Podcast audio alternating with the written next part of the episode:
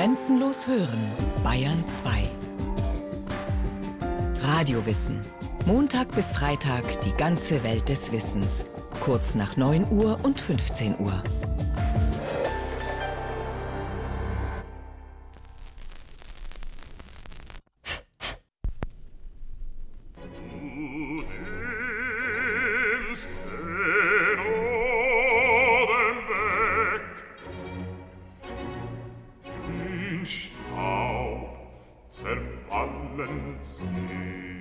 Staub wart ihr, und zu Staub werdet ihr. In Staub zerfallen sie.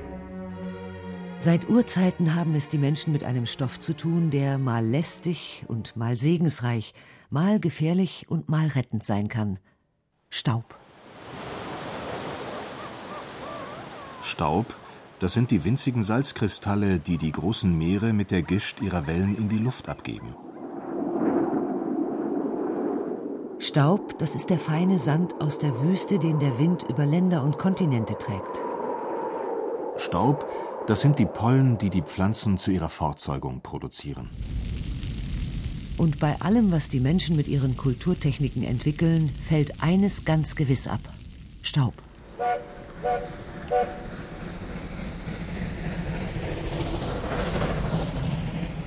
Staub entsteht durch Reisen, Verkehr und Handel. Staub entsteht bei der Errichtung der Städte, der Straßen und Gebäude. Und wenn die Menschen ihre Welten in Blut und Staub versinken lassen. Staub ist der Preis, den die automobile Gesellschaft für ihre Beweglichkeit zu zahlen hat. Staub, das sind die Schuppen und Hautpartikel, die Menschen und Tiere in erstaunlichen Mengen verlieren. Staub verursachen die Annehmlichkeiten des täglichen Lebens. Die Textilien, die Bilder, die Möbel, die Nahrungsmittel, die Bücher. Unser Leben ist ein fortwährender Kampf gegen den Staub. Kapitel 1 Der Teufel steckt im kleinen Teil. Feel a dirty wind blowing.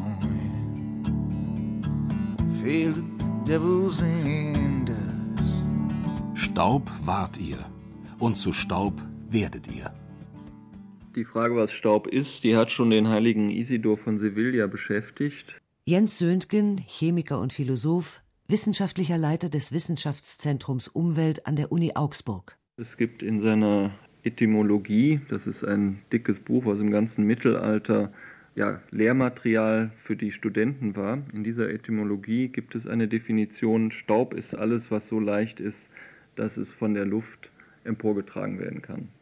Und so ähnlich kann man sich das auch heute noch vorstellen. Also alles, was auf einen Lufthauch hin, also wenn ich irgendwo draufblase, in die Luft übergeht, alle Partikel, die so leicht und fein sind, die kann man als Staub bezeichnen. Erst nach der Erfindung des Mikroskopes im 17. Jahrhundert wurde dem Staub neue Aufmerksamkeit zuteil.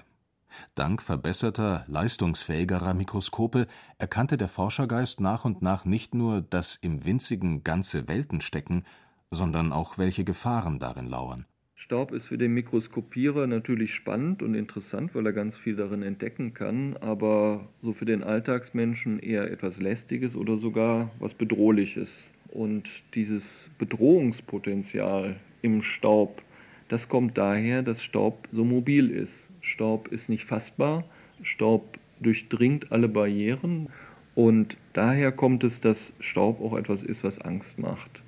Das war besonders deutlich im 19. Jahrhundert. Da hat man nämlich herausgefunden, dass eben mit diesem Staub auch die Keime unterwegs sind, das heißt Mikroorganismen, Erreger, die ansteckend sind, Tuberkulose, Cholera und so weiter verursachen. In unserer Zeit ist es dann wieder gekommen mit dem Unfall von Tschernobyl. In der Welt des Staubes misst man in Mikrometern und in Nanometern. Ein Mikrometer entspricht dem millionsten Teil eines Meters oder dem tausendsten Teil eines Millimeters. Ein durchschnittliches Menschenhaar hat einen Durchmesser von 0,8 Millimeter, also 800 Mikrometer. Das ist immer noch ungefähr 50 Mal so dick wie ein Staubkorn der Kategorie Grobstaub. Von Grobstaub spricht man, wenn die Partikelgröße zwischen 10 und 20 Mikrometer beträgt. Mit bloßem Auge ist das fast nicht mehr zu erkennen. In die Kategorie Feinstaub fallen alle Partikel, die kleiner als 10 und größer als 1 Mikrometer sind. Was darunter liegt, gehört in die Kategorie Feinststaub. Man spricht dann auch von Nanopartikeln. Kapitel 2 Unser täglicher Kampf mit dem Staub. Kaum hat man geputzt, ist alles immer wieder sofort staubig.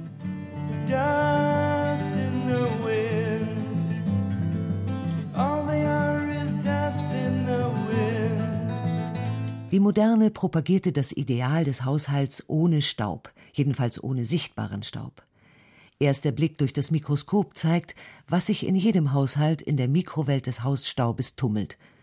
Luitgard Marschall, Pharmazeutin und Wissenschaftsjournalistin. Staub ist ein buntes Gemisch aus allen möglichen Verbindungen. In diesem Gemenge aus Phasen und Körnern sind sehr viele organische Verbindungen und organische Bestandteile. In erster Linie sind es Hautschuppen. Von unseren grauen Hauptschuppen erhält der Staub auch seine Farbe. Der Mensch verliert pro Tag 1,5 Gramm Hautschuppen und Sie können sich vorstellen, wie stark die sich im Hausstaub anreichern. Hinzu kommt der Abrieb von unseren Textilien, aus den Tapeten, aus dem Zeitungspapier, das auf den Tischen liegt, aus dem Toilettenpapier, das wir verwenden, aus den Büchern, die wir lesen. Es befinden sich im Staub sehr viele lebendige Wesen. Das heißt, hier haben wir ein ganz buntes Völkchen aus diversen Milben. In erster Linie ist es die Hausstaubmilbe. Es sind Schaben darunter. Hier und da wuselt ein Silberfischchen umher. Es sind aber auch sehr viel kleinere Lebewesen wie Bakterien, Bazillen, es sind Viren dabei, Schimmelpilze mitsamt ihren Sporen, es sind Algen dabei. Es fliegen diverse organische Materialien von draußen mit im Staub herum, wie zum Beispiel Blütenpollen. Und es sind sehr viele Risikochemikalien drin enthalten, die aus unseren Möbel- und Einrichtungsgegenständen entweichen. Sich des Staubes zu erwehren, ist nicht so leicht, wie sich gegen die sichtbareren Gefahren des Lebens zu wappnen.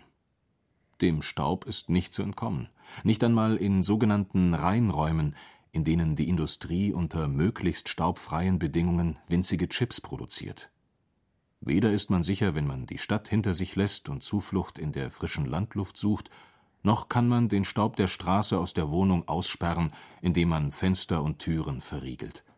Besonders wohl fühlen sich im Staub Milben, Bakterien und Schimmelpilze, die Krankheiten und Allergien auslösen können und die beim Kehren, Staubwischen und oft sogar beim Staubsaugen nur aufgewirbelt, aber nicht beseitigt werden.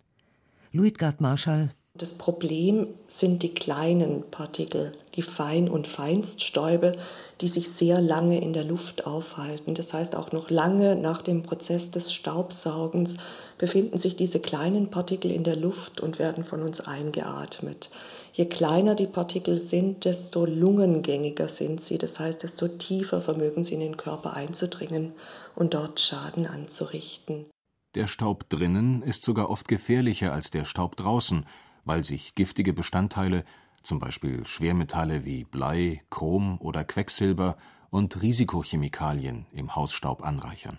Nur der kennt Mitleid und Rat. Der, dem man ihn zum Rang erhoben, Kapitel 3 In Staub geschrieben.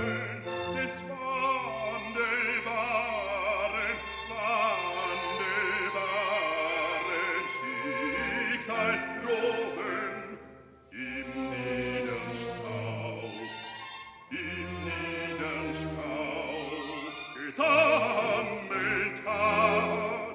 Staubkorn, dem kleinsten kosmischen Sinnending, spiegelt sich auf zusammengezogene Weise das All. Was für die Wissenschaft am Staub interessant ist und was im Grunde auch einen ganz neuen Blick auf den Staub ermöglicht, das ist dies, dass man im Staub jetzt was lesen kann. Jens Söhngen, Chemiker und Philosoph. Früher war Staub einfach der Überrest der Dinge und das, was definitiv kaputt ist. Heutzutage mit modernen Elektronenmikroskopen und der modernen analytischen Technik bekomme ich aus einer Fingerspitze Staub so viele Informationen heraus, dass eben doch sichtbar geworden ist, da steckt ganz viel drin, da stecken ganze Bücher drin. Also der moderne Staubforscher im Bundeskriminalamt oder in den Landeskriminalämtern oder auch ein Umweltforscher, der geht einfach so vor, dass er bestimmte Staubproben mit Elektronenmikroskop analysiert, mit Röntgenstrahlung analysiert und daraus sehr viele Informationen bekommt, ähnlich wie ein Archäologe, der aus wenigen Scherben ganze Kulturen entstehen lassen kann. Mit Hilfe der sogenannten Pollenanalyse rekonstruiert etwa Arne Friedmann am Institut für Geographie der Universität Augsburg aus dem Staub längst vergangener Zeiten die Geschichte unserer Vegetation. Fossiler Staub ist für uns ein ganz wichtiges Archiv. Besonders in Mooren oder Seesedimenten haben wir fossilen Blütenstaub in unserem Fall besonders gut konserviert. Wenn zum Beispiel äh, Staub, Blütenstaub eben unter Sauerstoffabschluss in Mooren oder Seen geschützt ist, kann dieser über viele Jahrtausende konserviert werden. Und wir können dann mehrere Meter lange äh, Bohrkerne aus Mooren gewinnen und diese im Labor so weit trennen von Beimaterial, damit wir dann die Pollen auszählen können und dadurch die Pollenspektren vergangener Zeiten rekonstruieren können und dann sozusagen die Vegetationsverhältnisse der vergangenen Jahrtausende rekonstruieren. Wie über die Vergangenheit unserer Erde, so kann man einer Fingerspitze Staub auch Nachrichten über die Entstehung, über das Wesen, vielleicht sogar über die Zukunft des Kosmos entnehmen. Weil der kosmische Staub, der ständig auf uns niedergeht, auf der staubigen Erde selbst nicht aufzuspüren ist, versucht man ihn in der Stratosphäre mit speziellen Flugzeugen einzufangen. Kosmischer Staub ist es, was nach Meinung der Wissenschaftler die gewaltigen Zyklen des Werdens und Vergehens im Weltall bestimmt. Wir sind, meint Jens Sündgen, vielleicht wirklich nichts anderes als Kinder des Sternenstaubs. Wie ist alle Materie entstanden, aus der wir hier bestehen, oder wie ist alles, sind die Berge hier entstanden, wir selbst und das Leben? Und die gängige Theorie bei den Astrophysikern ist die, dass die in riesigen Sonnen erbrütet worden sind, die dann in einer Supernova-Explosion explodiert sind und ihr Material in Form von kosmischem Staub ins Weltall geschickt haben. Und das Sonnensystem, also das heißt hier unsere Sonne, Merkur, Mars, Venus, Jupiter und Uranus und so weiter, die ganzen umgebenden Planeten, die sind aus diesem Staub entstanden, aus dem Staub von einem gestorbenen Stern, der sich hier so verdickt hat. Und manche sagen, ja, es ist dann ungefähr so vorzustellen wie auf der Kirmes die Zuckerwatte, wo sich dann so die einzelnen Planeten sozusagen aus diesen feinen Partikeln so langsam gebildet haben. Wieder andere sagen, nein, das waren irgendwie ganz elementares Zusammenknallen und Ballen. Also wie auch immer man es sich vorstellt, jedenfalls das Material unserer Erde, das Material der Planeten ist von außerhalb hierher gekommen und zwar über kosmischen Staub. Was ist der Mensch? Was ist der Mensch als Staub?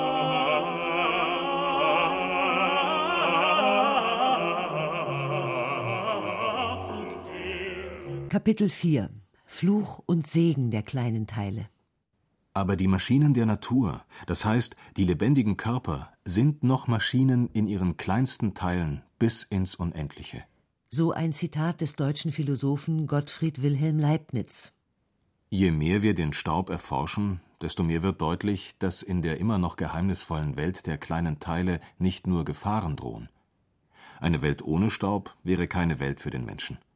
Jens Sündgen, Chemiker und Philosoph.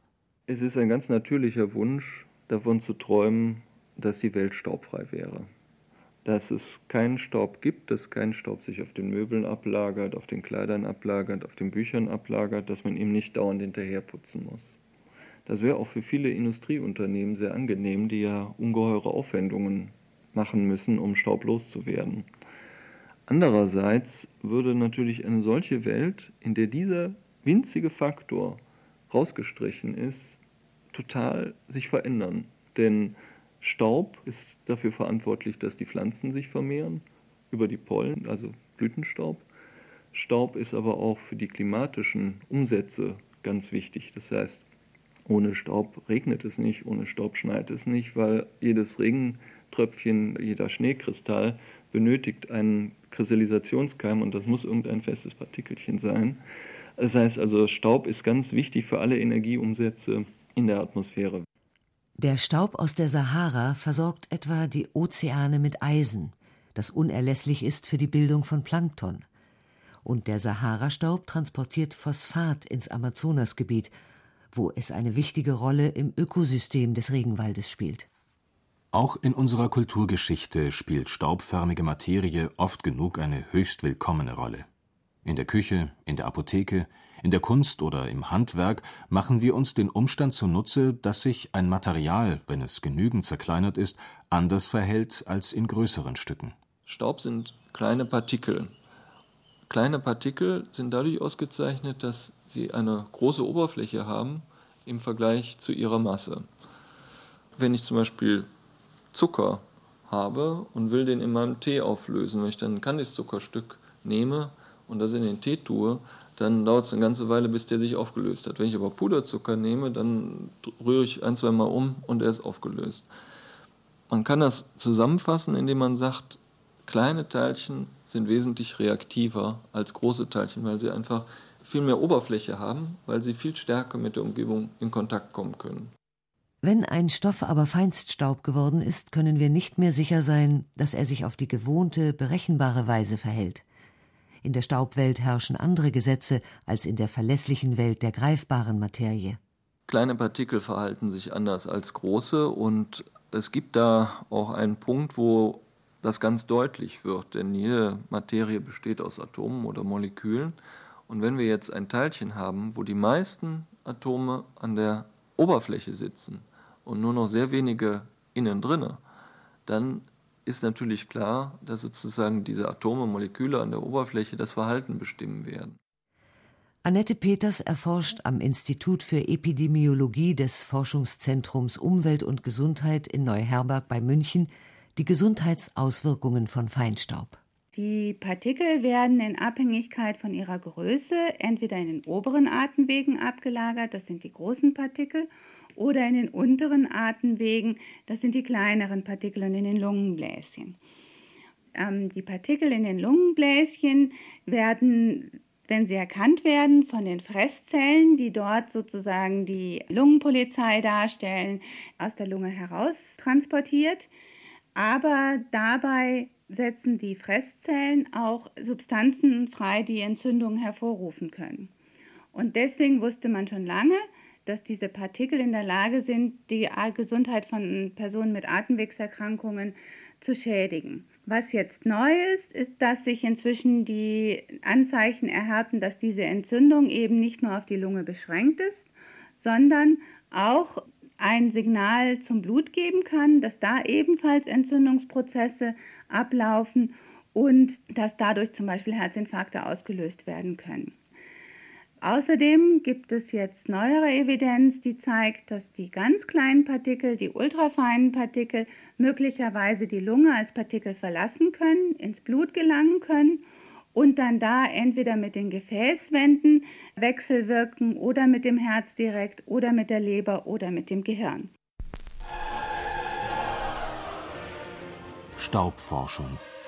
Das ist vielleicht die neue Verbindung zwischen Kosmos und Alltag zwischen der Sorge um die Gesundheit und den philosophischen Fragen nach den Zyklen von Werden und Vergehen, zwischen Weltbildern und Wirtschaftlichkeit. Es kommt wohl darauf an, die einzelnen Aspekte dieser mehr oder weniger neuen Wissenschaft miteinander zu verknüpfen. Die Menschen haben vielleicht zu sehr gegen den Staub angekämpft. Es kommt darauf an, ihn besser zu verstehen.